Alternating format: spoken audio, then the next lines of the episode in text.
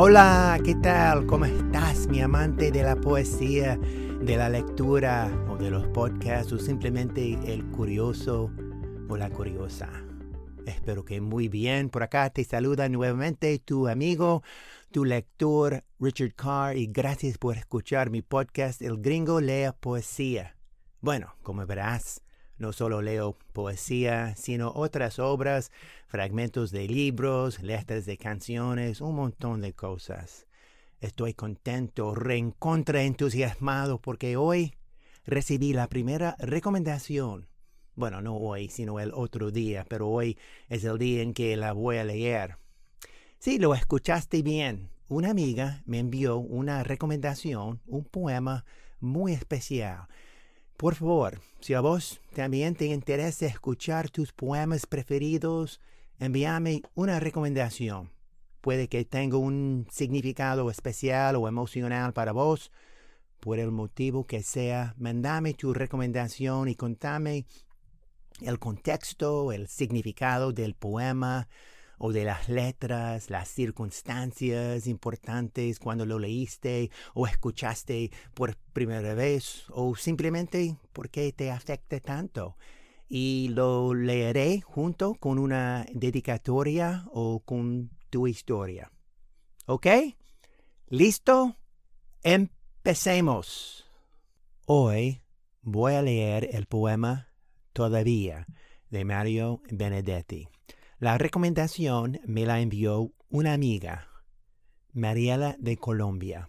Escribió, Cuando nos casamos Felipe y yo, hace 13 años, le dediqué este poema. Por favor, inclúyelo en tus podcasts.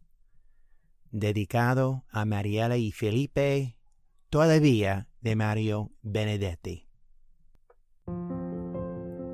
Todavía. No lo creo todavía. Estás llegando a mi lado y la noche es un puñado de estrellas y de alegría. Palpo, gusto, escucho y veo. Tu rostro te paso largo, tus manos y sin embargo, todavía no lo creo. Tu regreso tiene tanto que ver contigo y conmigo que por cábala lo digo y por las dudas lo canto. Nadie nunca te reemplaza y las cosas más triviales se vuelven fundamentales porque estás llegando a casa. Sin embargo, todavía dudo de esta buena suerte porque el cielo de tenerte me parece fantasía. Pero venís y es seguro y venís con tu mirada y por eso tu llegada hace mágico el futuro. Y aunque no siempre he entendido mis culpas y mis fracasos, en cambio sé que en tus brazos el mundo tiene sentido. Y si beso la osadía y el misterio de tus labios, no habrá dudas ni resabios, te querré más todavía.